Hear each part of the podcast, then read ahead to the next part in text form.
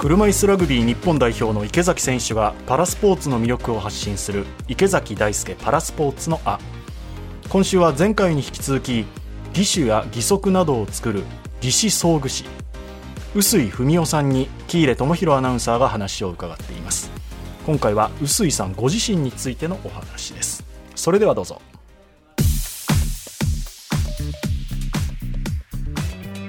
大学を中退です。それはどういう田舎から出てきて東京のなんていうか雰囲気とか文化とかそっちの方が興味があったみたいで、うん、フリーターみたいな感じになっちゃったんですけどね。そこからが気になります。どうなっていくんですか？なかなかこう仕事が見つからなくて、はい、アルバイトアルバイトみたいな感じでバーテンやったりトラックの運転手やったりいろいろやりましたね。違いますね。バーテン出てきましたね、はい、で出会ったのが28歳の時。そうですね。その頃に今の家内と出会って結婚するにはなんか仕事をしっかり持たないとまずいなっていうことで、はい、職業訓練校とかね職業安定所行ったら技師科っていう科があったんですよ、うん、そういう学校に入ろうかなと思ったのは6年生の時の担任の先生が義足を履いてたんですよね。でそのことを思い出してあ義足を作る仕事に飛び込んでみようかなっていう。もうそのまま今の職場に学校へ入る前に見学に行ったんですよ、はい、そしたら学校入らないで見習いで来ないかっていうことを言われてちょうど欠員があったんですよね、うんまあ学校行くのもね1年とか2年かかるので見習いで入ってみようかなと思って入ったのが今の職場でそういうラッキーだったっていうかでおかげさまで技師装具士に5年後ぐらいになれたんですね。仕事を始められた時にこれだけ続けると思ってらっしゃいましたか？いろんなアルバイトしたんですけども大体ね昼過ぎぐらいになるとこの仕事してていいのかななんていつ大体思ってたんですよでところがその、まあ、今の職場に見習いで入って感じたのは一日がすごく短く感じて途中でこの仕事いいのかななんて思う暇がなかったんですよね。だからすごく自分に向いてんじゃないかなと思って、まあ、そのまま38年経っちゃったんですけど。いや自分が作ったものであ今この人の人生変わったなっていう実感した瞬間みたいな特にスポーツ系は変わりますよね、うん、やっぱり走れる人は歩けるじゃないですか、うん、走れるまでは歩くだけで大変だって言うんですよ皆さん。あっちが痛いこっちが痛いとか言ったり。ところがあのスポーツやってる人は嘆きのレベルが変わってくるんですよね。いつの間にかこう上手に歩いてたり一日仕事が普通にできたりしてるんですけどその辺がなんかスポーツ、まあ、選手だったりスポーツやってる子供もそうですけどそういう魔法みたいのありますよね。あの自立心っていうか自信が出てくるみたいですよね。まあでもスポーツやってる人っていうのはなんか、負けん気が強かったり根性があったりするからちょっと痛くても我慢しながらやってで、そこでなんかちょっとこここうなんだけど、どうしたら改善できますか？とか、向上心があるから聞くじゃないですか。うん、でもそうやってお子さんだったりとか、スポーツをやってる人とか、多分いろんな考えとか、気合だったり思いとか、いろいろあると思うんですけど、どうしようとかっていうなんか壁にぶつかることってあるんですか？投げ出したくなるとこまで行ったことないですけど、あの本当にあの義足を投げつけられたことあるんですよ。あの義足を投げつけられた、あの作った義足をで渡す時に一応で履けるってことで持って帰ったんですけど後で家で履いたらどっか痛くなってきて、うん、次に来た時にこんな義足履けるかみたいな感じで周りの人もいるとこでねバーンと投げつけられたことがあって。その時は結構ね、ショックでしたね。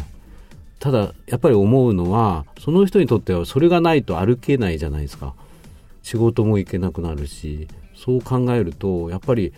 体につけるものだから、なんとか痛くないのを作んなきゃいけないっていう、まあ逃げるわけいかないっていう、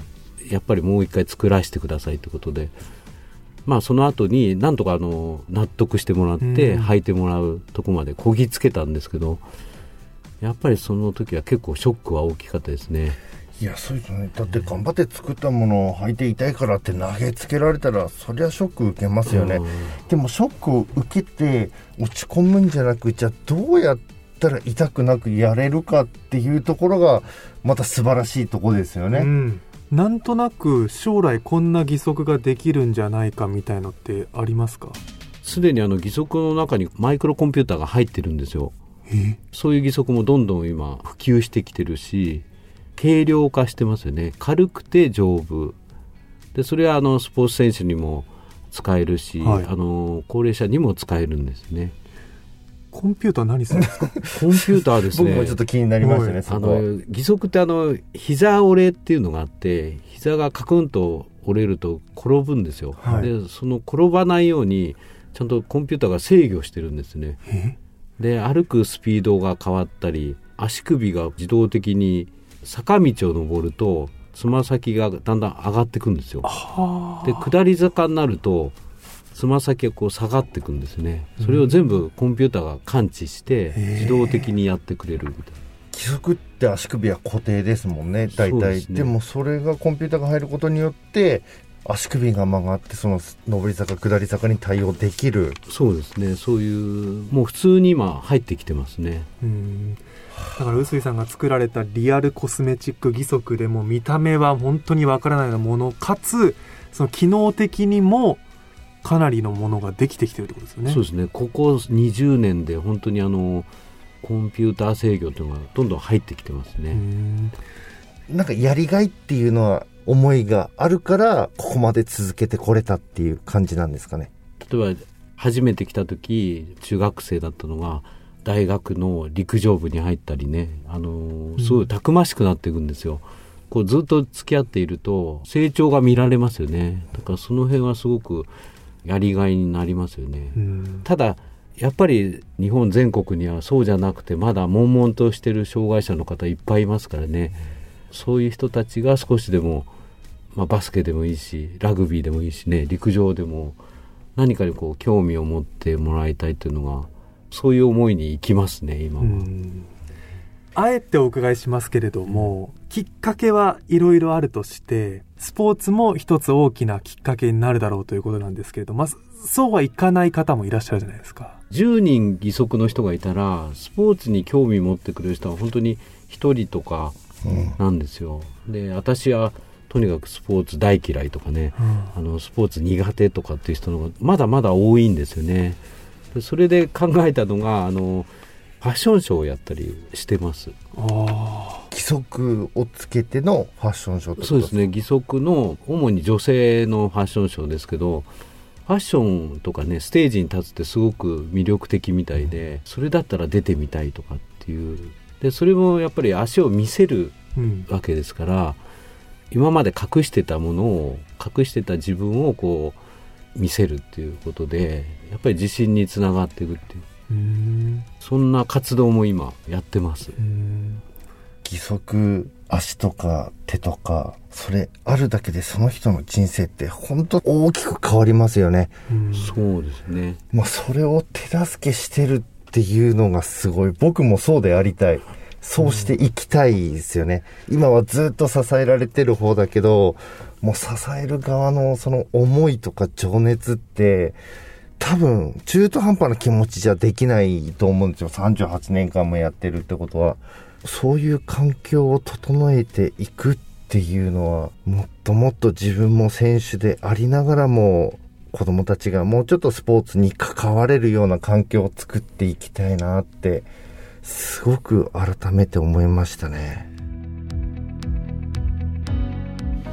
臼井さんの思いとかお人柄がなんか最後池崎選手の心に火をつけてたなっていうのを感じました。ましたね。ね、うん、素敵なお話ありがとうございました。以上本日の池崎大輔パラスポーツのあでした